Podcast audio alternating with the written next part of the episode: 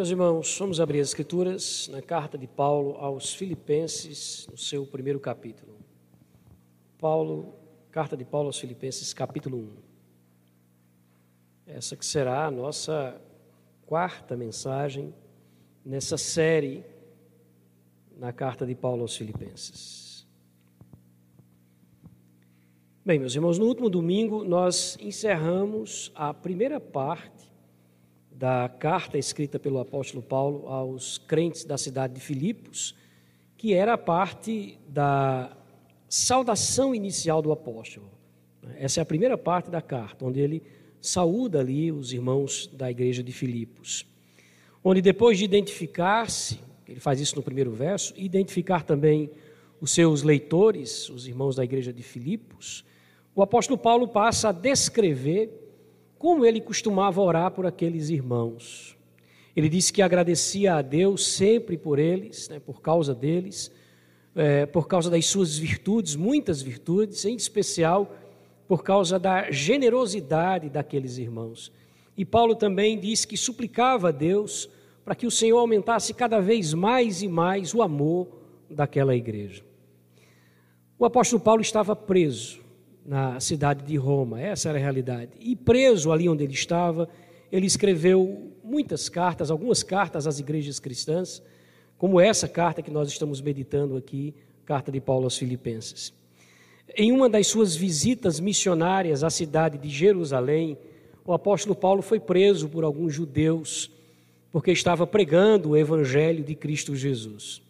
Só que naquele contexto, o apóstolo Paulo ele pediu, ele apelou para que fosse julgado não pelos judeus, mas para que ele fosse julgado por César, o imperador romano.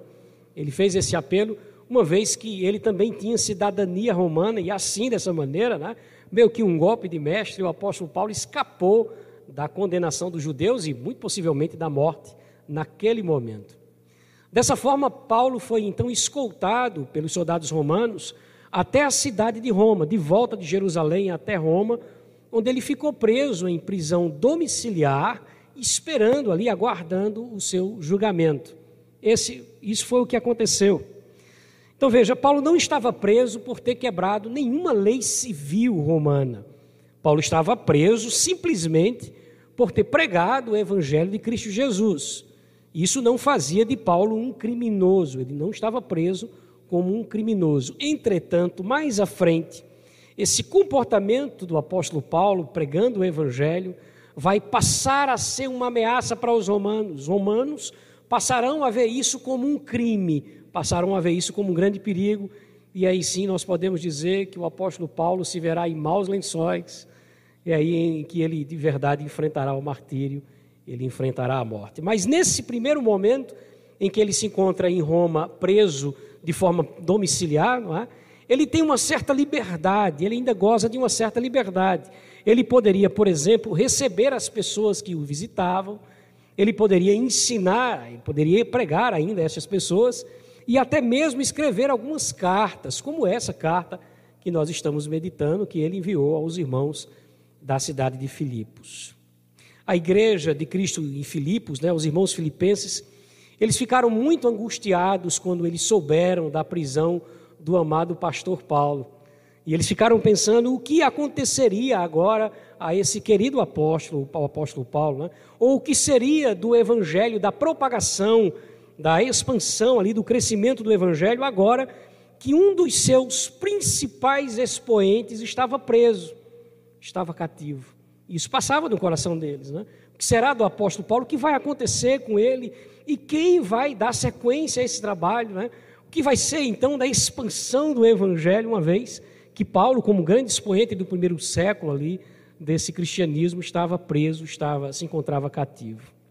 Então veja, uma das intenções do apóstolo Paulo com essa carta que ele escreve aos irmãos filipenses é exatamente fortalecê-los, animá-los, mesmo diante da circunstância em que eles se encontram. E por isso, a partir do versículo 12, que foi o texto, inclusive, que nós lemos também na nossa liturgia, Paulo vai falar sobre a sua prisão. A partir do verso 12, como ele sabe que eles estão preocupados e entristecidos por isso, Paulo vai falar sobre a sua prisão, sobre o seu cativeiro, sobre essa sua circunstância. mas ele vai fazer isso de uma forma muito positiva, bastante positiva. E esse será o tema da nossa reflexão nessa quarta meditação em Filipenses. Lições de um cativo, lições de um preso, lições de um cativo. O texto que nós vamos expor já foi lido em nossa liturgia. Eu me refiro a Filipenses capítulo 1, do versículo 12 ao versículo 18.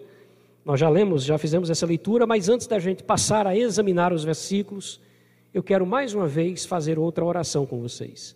Eu queria convidá-la a baixar a sua cabeça e, de uma forma muito pessoal, pedir a Deus que Deus falasse ao seu coração por meio de Sua palavra. Senhor Deus, nós gozamos do privilégio de estar em culto, de estarmos juntos cultuando ao Senhor.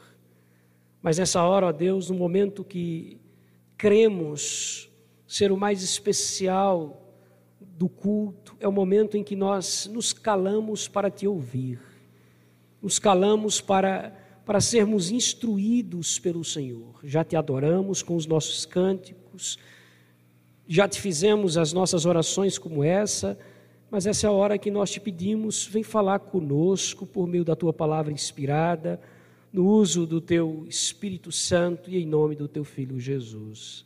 Amém.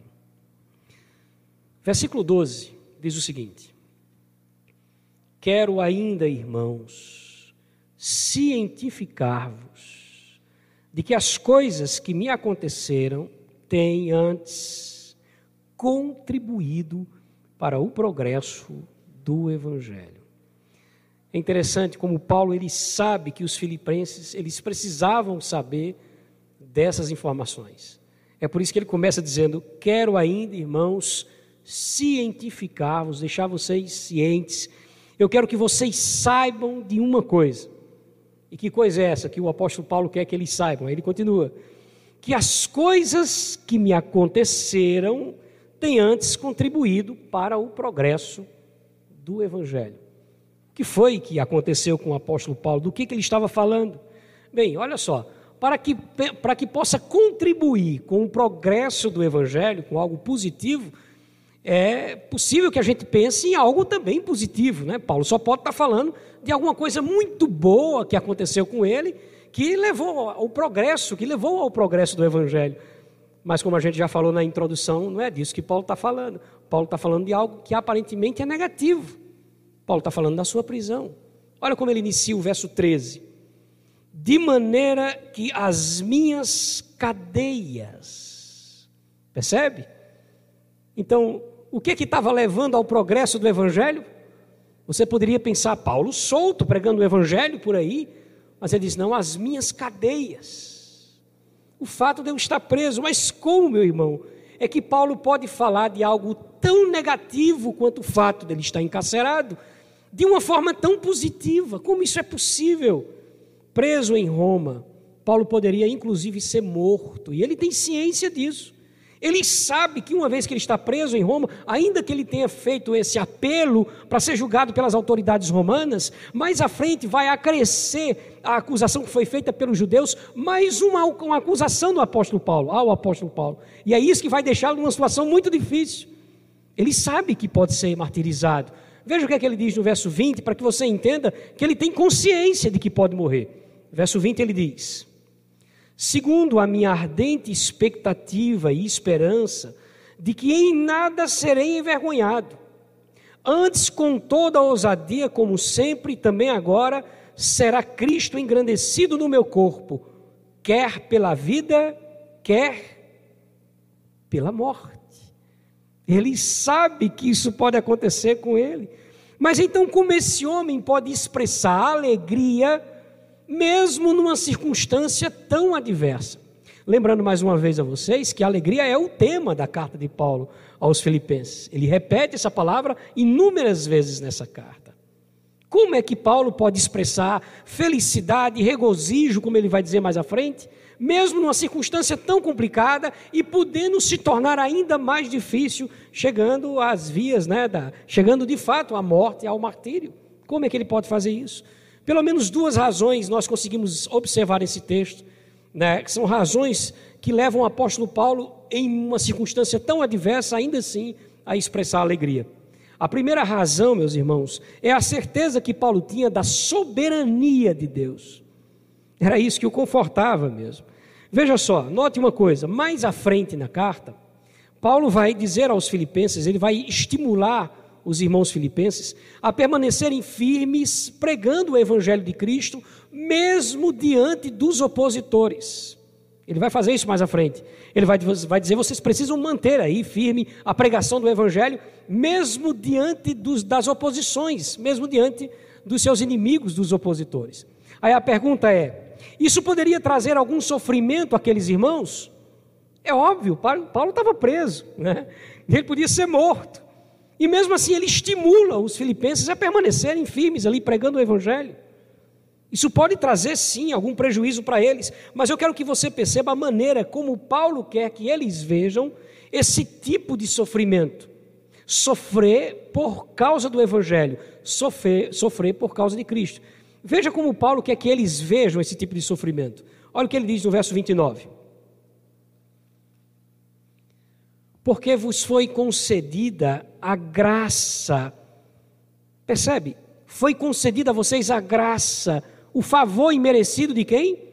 De Deus. Deus concedeu a você mais um favor, é o que Paulo está dizendo aqui.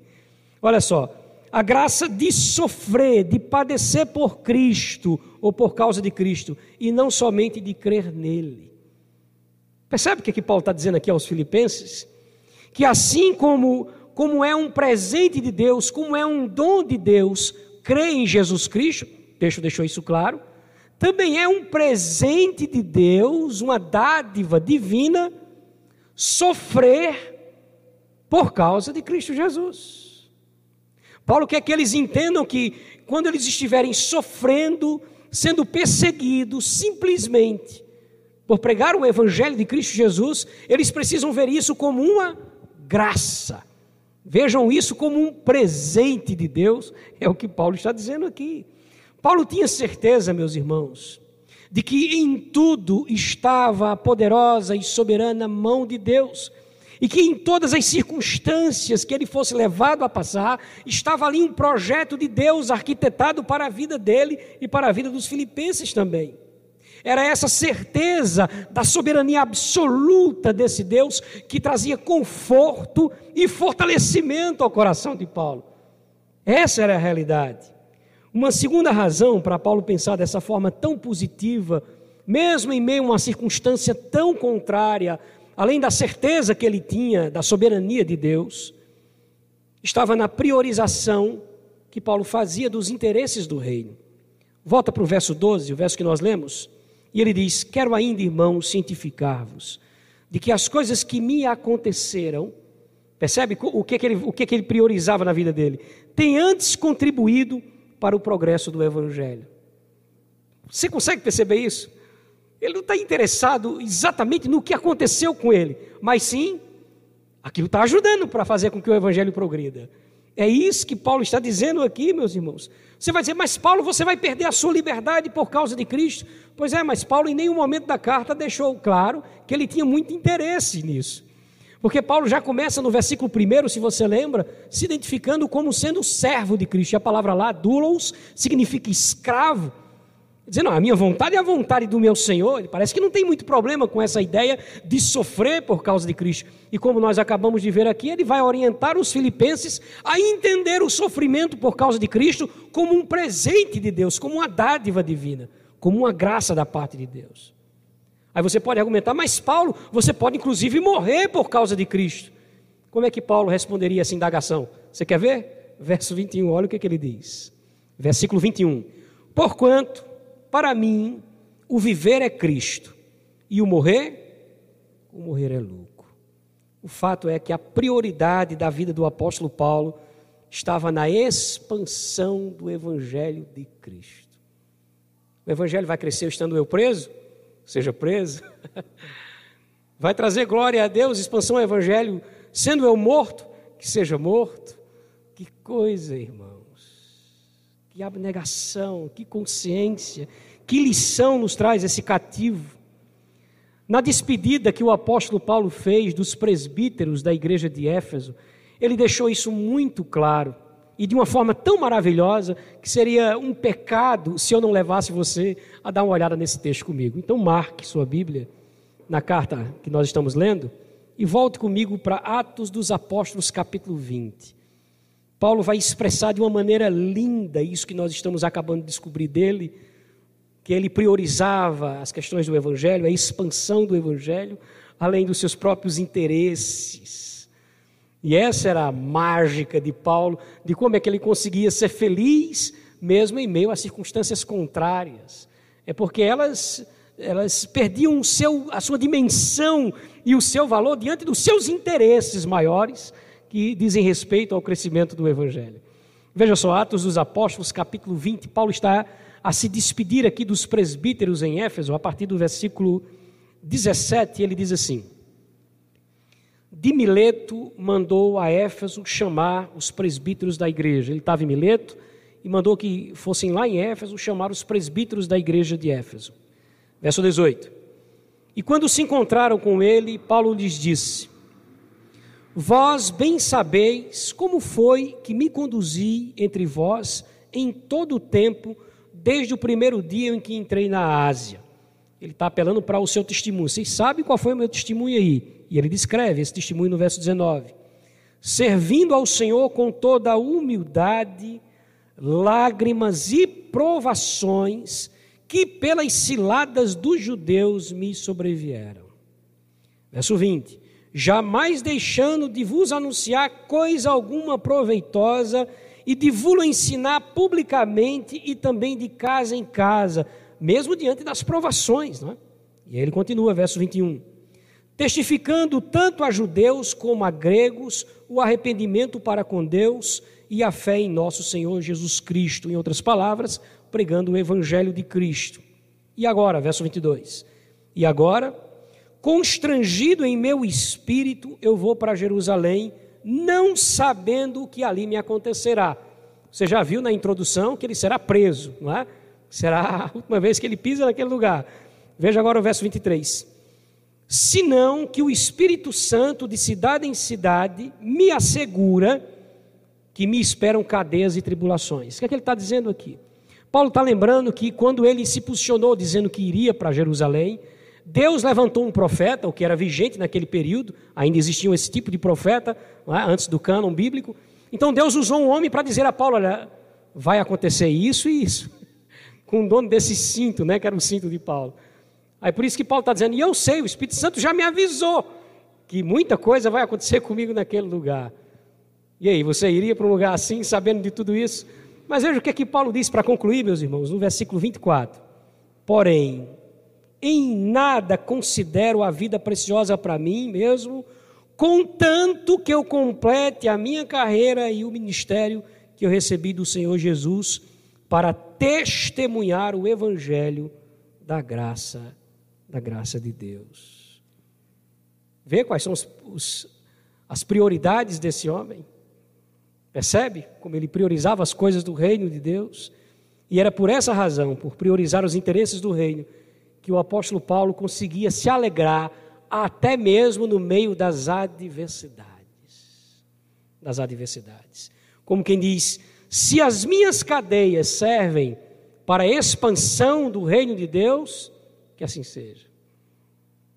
Se as minhas cadeias servem para estimular outros à evangelização, que assim seja. E nesse contexto, Paulo estava feliz. Temos muito a aprender com esse cativo, com o apóstolo Paulo, muito a aprender.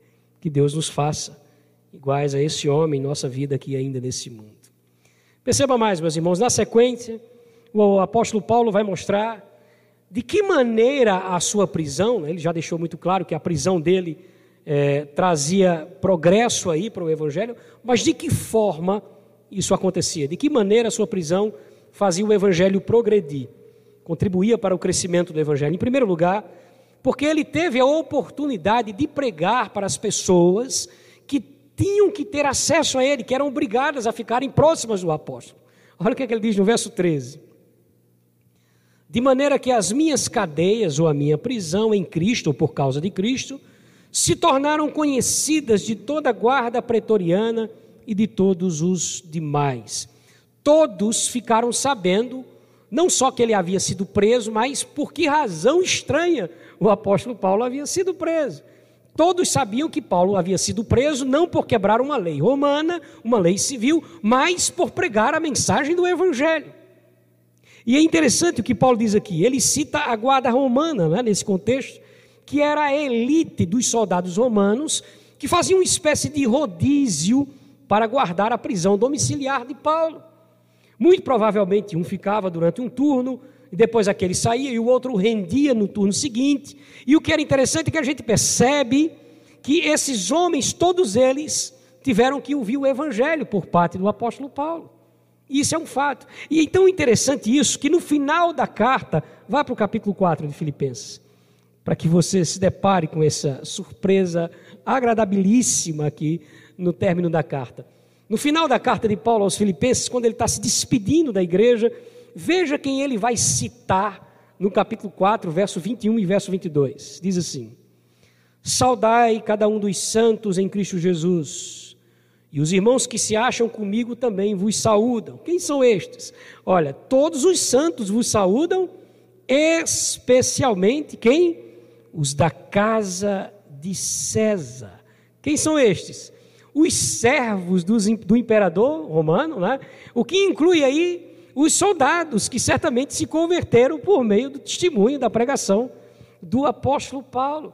Aí eu pergunto a você: e se Paulo não tivesse sido preso, meus irmãos, como é que esses homens eles teriam acesso a essa mensagem salvadora do Evangelho? Entende agora porque que Paulo no verso 12 diz: As coisas que me aconteceram têm antes contribuído para o progresso do Evangelho. Como ouvirão se não há quem pregue? E aí Paulo é preso e esses homens têm acesso à pregação. E eu imaginando em casa, né, estudando esse texto, que privilégio, né? Desses homens poderem ouvir o Evangelho né, por parte do próprio apóstolo Paulo. Né? Eu acho, como ficaria o testemunho desses soldados mais à frente, né? Em suas igrejas escondidas e dizendo assim: como foi que o Evangelho chegou até você? Você já imaginou que alegria era poder dar esse testemunho, né? Bem, eu fui soldado romano lá em Roma, né? E tive que guardar o apóstolo Paulo naquele período em que ele, antes do martírio, em que ele estava preso de maneira domiciliar lá. E o cara não parava, né? Entrava soldado, saía soldado, ele pregando o evangelho. Eu imagino que alguns com muita resistência, né? E outros ali terminaram sendo quebrantados pelo Espírito Santo de Deus, pois esse era o propósito do Senhor em suas vidas. Esse é o fato, meus irmãos. Essa é uma das razões de Paulo dizer: olha, por essa razão que eu consigo ver a minha prisão como algo que contribui para o progresso do Evangelho. Mas uma outra forma de entender por que a prisão de Paulo aqui contribuiu também para o progresso do Evangelho é que ele, por meio de sua prisão, isso é que é intrigante, estimulou outros cristãos em Roma a pregar o Evangelho. O fato dele estar preso serviu de estímulo para que a igreja, então, arregaçasse as mangas e passasse a fazer esse mesmo serviço. Olha o que é que ele vai dizer aí no versículo 14. E a maioria dos irmãos, estimulados no Senhor por minhas algemas, percebe como ele deixa claro? por minha prisão, eles foram estimulados por isso. Ousam falar com mais desassombro a palavra de Deus. Os crentes em Roma passaram a pregar o evangelho sem medo. E isso é que é intrigante, né? Ou seja, a prisão do apóstolo Paulo, ao invés de trazer ainda mais medo para eles, causou um efeito contrário. Veja, se Paulo está lá, se Paulo participou disso, fez isso e foi preso, agora é a hora da gente fazer também. E eles foram estimulados pela prisão do apóstolo Paulo. Agora, há um detalhe aqui que Paulo vai falar a partir do versículo, versículo 15, que é muito intrigante, que a gente precisa ter muita atenção a esse detalhe que Paulo vai nos trazer. Olha o que, é que ele vai dizer no verso 15. Alguns, ou seja, alguns desses que foram citados no verso 14, que estavam pregando o evangelho uma vez que Paulo foi preso, alguns efetivamente proclamam a Cristo por inveja e por porfia. Outros, porém, o fazem de boa vontade. Que coisa! Haviam diferentes motivações para esses irmãos romanos estarem pregando o evangelho uma vez que Paulo foi preso. Veja como ele começa dizendo aí, não é? que alguns efetivamente proclamam a Cristo por inveja ou porfia. Eu quero antes que você entenda que Paulo não está criticando aqui o conteúdo da pregação desses homens. Paulo não está dizendo que eles estão pregando de maneira errada. Se o problema fosse um problema doutrinário, conhecendo o apóstolo Paulo mediante as outras cartas que ele escreveu às demais igrejas, certamente ele ia combater o problema doutrinário, mas não era esse o problema. Era a motivação. Paulo não está criticando aqui o conteúdo da pregação desses homens. A acusação de Paulo é na motivação deles. O texto nos diz que eles estavam fazendo isso por inveja ou por porfia, por porfia, ou seja, fazendo como uma espécie de disputa, vendo isso como uma oportunidade de vencer, de alguma maneira, o apóstolo Paulo. Como é que a gente consegue entender isso, meus irmãos? O fato é que o apóstolo Paulo, ele havia se tornado alguém muito conhecido como missionário. Ele havia se tornado um pregador muito conhecido do evangelho de Cristo. E isso certamente trouxe a alguns líderes cristãos em Roma um certo ciúme. Um certo ciúme, né? O tempo todo, não, porque o apóstolo Paulo, o apóstolo Paulo pregou, o apóstolo Paulo falou, ele vai estar pregando. Isso certamente pode ter trazido ao coração de algumas lideranças um certo ciúme. Eles ficaram enciumados. E agora, quando eles sabem que Paulo está preso, eles arregaçaram as suas mangas para correr para pregar o evangelho. Por que, que eles estão fazendo isso? Não sei, talvez para se igualar ao apóstolo Paulo, né? para dizer que eles são iguais ao apóstolo Paulo, ou talvez para dizer que eles são até melhores do que Paulo, para dizer que eles são mais eficazes, que são mais capazes do que o apóstolo Paulo. Esse é o fato, e é muito estranho, né? Ouvir isso. Ainda que quando a gente para um pouquinho para pensar, talvez isso não seja uma coisa tão rara né, em nossos dias. O fato é que Paulo também diz que alguns pregavam diferente destes pregavam de boa vontade. Veja novamente o verso, o verso 15. Ele vai, alguns efetivamente proclamam a Cristo por inveja e porfia, a gente já tratou, e ele diz: outros, porém, diferente destes, né, o fazem de boa vontade. A palavra de boa vontade, esse termo de boa vontade aqui, é uma tradução da palavra grega eudóquia, que significa alegria. Paulo está dizendo, alguns fazem dessa maneira, como já vos disse, né, por porfia, né, por disputa, mas alguns fazem motivados pela alegria. Sei, talvez a alegria de, do prazer e do privilégio de participar da expansão do Evangelho. Talvez a alegria de vislumbrar as pessoas né, sendo regeneradas pelo Espírito Santo de Deus mediante a pregação do Evangelho. Tudo isso certamente traz alegria ao coração destes. Mas o fato é que Paulo diz: olha, há alguns que pregam com sinceridade e que pregam simplesmente por alegria, por satisfação e também por amor ao apóstolo Paulo. Olha o que ele diz no verso 16: Estes, por amor, sabendo que eu estou incumbido da defesa do evangelho. Ou seja, eles sabiam que o apóstolo Paulo estava ali, estava preso, porque era ali que ele precisava pregar o evangelho. Então eles tomaram uma decisão. Enquanto o apóstolo Paulo estará preso lá, pregando o evangelho onde ele estiver, nós estaremos dando continuidade ao seu trabalho aqui fora. E vamos fazer isso com alegria. Eles deram sequência ali ao trabalho começado pelo apóstolo Paulo. Paulo vai voltar a falar daqueles que pregavam pela motivação errada. Olha o verso 17. Ele diz: Aqueles, contudo, ou seja, diferente destes que ele acabou de falar no verso 16, pregam a Cristo em vez de ser por alegria, mas pregam por discórdia, insinceramente. Olha que coisa, julgando suscitar tribulação às minhas cadeias. Mais uma vez, eu preciso dizer, ele não está falando aqui do conteúdo da pregação, eles pregavam da maneira correta, não é? eles pregavam o verdadeiro evangelho, mas faziam isso pelas motivações erradas, com motivações impuras, achando inclusive, como diz aí no texto, olha, que Paulo ele poderia ficar abalado com o comportamento deles, quando Paulo diz, julgando, eles julgam que estão suscitando tribulação às minhas cadeias. Eles acham que isso de alguma forma vai me deixar triste ou perturbado. Olha, Paulo, eu preciso dizer a você que tem uma turma aí que está pregando o evangelho no teu lugar, hein? Eles achavam que isso ia trazer tristeza ao coração do apóstolo Paulo. Estão fazendo fulano tal, disse inclusive que prega melhor do que você e está alcançando mais almas do que você.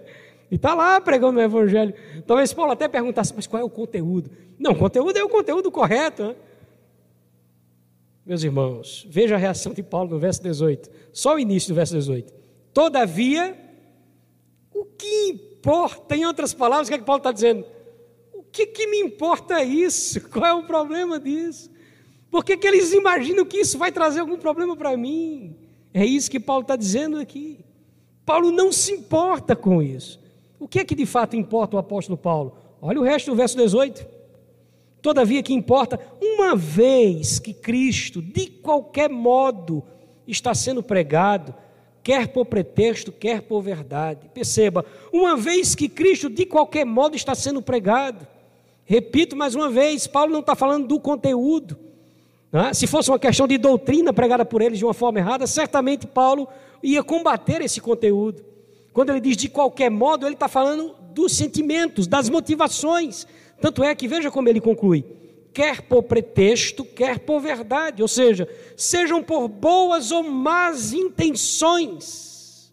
É o que Paulo está dizendo aqui. O que importa é que Cristo está sendo pregado, e é isso que trazia alegria ao coração de Paulo.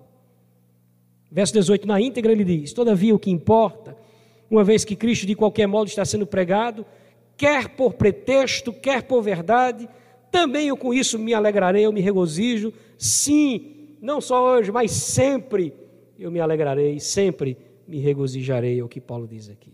Então, meus irmãos, mesmo estando preso, mesmo estando cativo, mesmo estando sob o risco de ser martirizado, risco de ser morto, Paulo estava feliz. Por quê? Porque ele podia ter ali a oportunidade de pregar o evangelho àquelas pessoas que soberanamente Deus estaria trazendo para próximo dele. E ele via isso como uma grande coisa. Ele via isso como uma grande questão. Também, porque ele viu que essa sua prisão ela estimulou outros irmãos ali na, em Roma a pregar o Evangelho. E mesmo que alguns destes fizessem com a motivação errada, com as razões erradas, Paulo diz: o que é que importa? Se o Evangelho fosse propagado e se fosse pregado de uma forma genuína, era isso que fazia Paulo feliz. Era isso que fazia ele, ele feliz. Que Deus nos ajude a ser como Paulo. Eu, eu, sinceramente confesso aos irmãos que, meditando essa semana nesse texto, como já tinha feito, inclusive em outros momentos, até aqui na igreja mesmo, mas é sempre uma surpresa quando a gente se depara com esse homem, né? Quando a gente vai olhar assim os pormenores, os detalhes da vida dele, dos seus sentimentos, de suas razões, de suas motivações, nós ficamos surpresos o quanto Deus fez na vida dele, como Deus trabalhou no coração e na alma desse homem, ao ponto da gente não ter outra maneira de reagir a um texto como esse, senão suplicando a Deus, Senhor, por tua misericórdia e graça, me faz como Paulo, né? me faz ter o privilégio de ainda nesse mundo, nessa vida, ter o prazer de ter pelo menos um pouco disso, desse sentimento, dessas motivações e dessas razões para viver e para pregar o Evangelho. Queridos, caminhando para o fim, que lições nós podemos extrair desse texto bíblico? Algumas lições nós separamos aqui, pontuamos para poder aprender com os irmãos. Veja só, em primeiro lugar, nós aprendemos aqui a probabilidade da tribulação na vida do cristão. O cristão pode e é possível né, que isso aconteça, passar por muitas tribulações e até mesmo perseguições. E isso é interessante porque enquanto algumas pessoas em nossos dias pensam em frequentar as igrejas cristãs em busca de fugir talvez aí dos problemas, né, eu preciso ir para a igreja, eu preciso, eu estou com muito problema, eu estou com, eu com uma situação muito complicada, eu preciso ir para uma igreja cristã dessa aí. Enquanto muita gente pensa assim, Paulo nos mostra através desse texto que por causa do evangelho nós podemos ser presos e até mesmo mortos. Parece um oposto disso aqui, né? Podemos ser presos e até mesmo mortos, meus irmãos. O apóstolo Pedro, em uma de suas cartas, diz que a tribulação serve para provar a nossa fé. E nós vimos aqui pelo texto bíblico que Paulo passou com louvor por esse teste. E aí nos cabe a pergunta: e nós? Será que nós passaríamos, meus irmãos? Será que nós passaríamos por esse teste? A forma como nós lidamos com as tribulações revela muito sobre a nossa confiança em Deus. A forma como nós lidamos com, com as circunstâncias adversas em nossas vidas revela muito do nosso relacionamento com Deus. Isso é um fato, meus irmãos. E assim como o apóstolo Paulo, nós devemos aproveitar essas circunstâncias adversas que, vez e outra, o Senhor nos coloca pela sua soberana mão para testemunhar a nossa fé diante dos homens. Independente, inclusive, de vencer a tribulação, o que é que nós veremos? Nós veremos a nossa fé sendo aprovada por Deus e a nossa vida sendo usada por Deus como testemunho para os homens que não conhecem a Deus. Segunda coisa que nós aprendemos com esse texto: como nós podemos ser capazes, como seremos capazes de expressar alegria, mesmo em meio às adversidades. Como é que isso é possível nós expressarmos alegria, mesmo em meio às adversidades da nossa vida? De duas maneiras, Paulo nos ensinou aqui. A primeira, confiando na soberania de Deus. E a segunda, priorizando o reino de Deus. Veja, lembre-se disso. Paulo sabia que ele estava preso e que poderia ser morto, mas ele sabia que tudo isso estava acontecendo pela vontade soberana de Deus. Inclusive, ele chega a estimular os filipenses, dizendo: Olha, sofrer por causa do Evangelho é uma graça, é um presente dado por Deus. Deus soberanamente nos coloca em circunstâncias adversas por causa do Evangelho como uma dádiva. Paulo sabia que em todas as coisas estava a poderosa mão de Deus. Meus irmãos, não há absolutamente nada que aconteça em nossas vidas que esteja fora não somente da vontade soberana, da vontade de Deus para as nossas vidas, mas de um plano, um projeto já montado na eternidade de Deus para nós. Não há absolutamente nada que aconteça em nossas vidas que esteja fora dessa linha que é a vontade de Deus. Salmista no Salmo 139, verso 16, vai dizer, ele vai comparar a sua vida com um livro escrito por Deus, e ele diz que todos os dias foram escritos e determinados por Deus antes que esses dias existissem. Deus é soberano sobre todas as coisas. Sobre todas as coisas. Isso é um fato, e era isso que trazia confiança ao apóstolo Paulo, e é isso que também tem que trazer confiança ao nosso coração. Como ser feliz, como manter a, a felicidade, manter a alegria, mesmo em meio a circunstâncias contrárias, confiando na soberania absoluta desse Deus. Segunda coisa que a gente viu aí, o apóstolo Paulo nos ensinando, é que Paulo priorizava o avanço do reino de Deus em sua vida. E por essa razão, meus irmãos, mesmo em meio às adversidades, ele se alegrava simplesmente ao ver o evangelho progredindo, porque aquilo era prioridade para ele. Então perceba, se nós priorizarmos o reino de Deus, como Cristo, inclusive, nos ensinou no Sermão da Montanha, se nós priorizarmos o reino de Deus, sempre veremos as nossas adversidades como questões secundárias. Sempre. Se priorizarmos o reino de Deus como Cristo nos ensinou, sempre as nossas adversidades serão secundárias. Contanto que o evangelho seja propagado, contanto que de alguma forma aquilo que eu vivo ou estou passando, glorifique, glorifique a Deus. Terceira coisa que a gente aprendeu aqui, o que a gente aprende aqui, é que absolutamente nada pode atrapalhar o avanço do Evangelho. Você viu? O maior expoente do cristianismo no primeiro século estava preso ali. O que vai acontecer agora com, com o Evangelho? Né? O que foi que aconteceu? Outros foram levantados por Deus para pregar corajosamente no lugar de Paulo. Isso é um fato. Ninguém ou nada pode atrapalhar os planos de Deus na salvação dos seus, meus irmãos. Deus sempre levantará pessoas para pregar a mensagem do Evangelho, e nesse contexto, escute: ninguém é insubstituível, nem o apóstolo Paulo.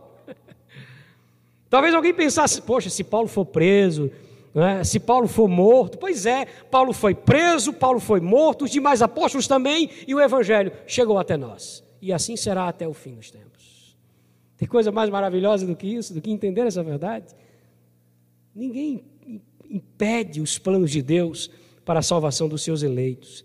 Independente, inclusive, do que motiva as pessoas a pregar o Evangelho, se fazem isso com alegria e sinceridade, ou se fazem isso com inveja ou simplesmente por exibicionismo. Deus é quem julgará as intenções do coração. Mas escute uma coisa: o compromisso maior do Senhor é com a Sua palavra e não com aquele que a prega. E é sempre assim, e é sempre assim, sempre será assim. O compromisso de Deus sempre será com a sua palavra, e não diretamente com aquele que prega essa sua palavra. Então, independente da circunstância, independente da motivação que essas pessoas, essas pessoas pregam o Evangelho, o fato é que ele sempre vai crescer e vai alcançar aqueles a quem Deus quer que alcance. Por fim, para terminar, Paulo sabia que Deus o tinha levado à prisão para que ali ele pregasse o Evangelho àquelas pessoas.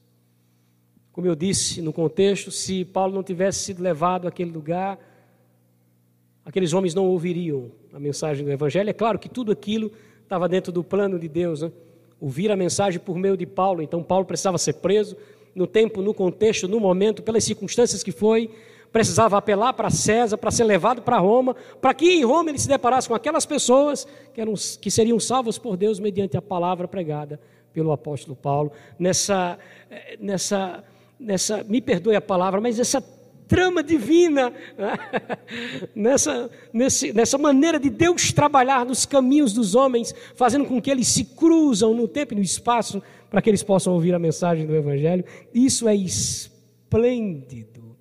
Isso é esplêndido da parte de Deus. Paulo sabia que Deus tinha levado ele para ali exatamente por isso. É por isso que ele diz: Olha, fui trazido para cá para que o Evangelho também progredisse. E lá no final diz assim: a turma que, que, que se converteu, destes dos quais tiveram que ouvir a mensagem do Evangelho, saúdam vocês, já são irmãos em Cristo.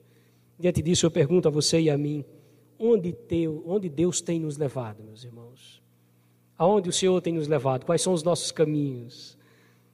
E o que é que nós, nós temos feito diante desses, desses lugares, das pessoas que Deus tem nos levado né, a estar perto delas? Quem são essas pessoas que Deus tem feito passar por nós? Todos os dias. Quem são essas pessoas que sentam ao nosso lado, que conversam conosco, que visitam as nossas casas, que frequentam os mesmos ambientes de forma cotidiana, que Deus nos leva a conhecer rapidamente em determinada circunstância. Quem são esses que Deus soberanamente fazem cruzar a nossa história e o nosso caminho? E a pergunta que nos cabe agora é: e o que nós temos feito? E o que nós temos feito? Paulo não perdia uma oportunidade, uma oportunidade para pregar o Evangelho. E por isso ele foi capaz de dizer no final da carta: sim, a turma aqui da, do palácio, né, os soldados vos saúdam, né? E nós, meus irmãos, será que vamos gozar desse mesmo privilégio? O que é que nós, nós temos feito dessas chances que o Senhor nos dá, dessas oportunidades que Ele nos concede de evangelizar os nossos parentes, nossos vizinhos, colegas de trabalho? E o que nós temos feito de tudo isso.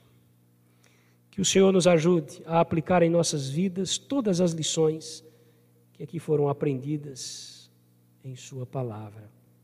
Amém. Feche os olhos, vamos orar ao Senhor. Vamos agradecer a Deus por Sua instrução, mas, mas é claro, pedir também a Deus que, que essas palavras não sejam meras palavras ditas à nossa mente, mas que sejam palavras que abalem as nossas almas por meio do seu Espírito. Querido Deus, como é bom poder meditar na tua palavra e ver homens como nós, sim, Senhor, homens como nós.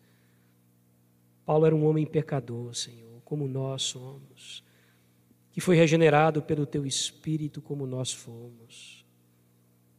Ó Deus querido, diante do testemunho desse homem usado pelo Senhor, nós nos entristecemos, ó Deus, porque nós não temos muitas vezes ah, os mesmos desejos, as mesmas prioridades, o mesmo empenho, a mesma alegria diante das circunstâncias. Queremos rogar ao Senhor, por meio do Teu Espírito Santo, que Tu nos ajude, ó Deus, a colocar essas palavras em nossas almas e fazer com que elas possam frutificar possamos ter aprendido essa noite, ó Deus, com o apóstolo Paulo, a priorizar as coisas do reino de Deus, a confiar na tua soberania, a entender que por tua soberania o Senhor faz com que pessoas cruzem os nossos caminhos na intenção de que nós preguemos a essas pessoas a tua palavra, que nós possamos fazer com que elas enxerguem e entendam o teu evangelho, que sejam levadas à luz da compreensão da tua palavra. Nós pedimos perdão pelas oportunidades que nós perdemos de fazer isso. Nós pedimos perdão pela mediocridade, ó Deus espiritual, que muitas vezes vivenciamos. E rogamos por essa igreja, por todos nós que aqui estamos, pelos nossos irmãos que estão em seus lares agora também intercedendo junto conosco. Faz-nos parecidos com o apóstolo Paulo, corajosos, dispostos a priorizar a tua vontade, a tua verdade, o teu evangelho dispostos a viver, ó Deus, tudo aquilo que nós aprendemos aqui desse, desse teu servo fiel, que mesmo cativo, que mesmo preso, nos traz tão preciosas lições. Nos ajuda, Senhor, em nome de Jesus, a viver a tua palavra para o louvor da tua glória, edificação da tua igreja, crescimento do teu reino. Essa é a nossa oração. Amém.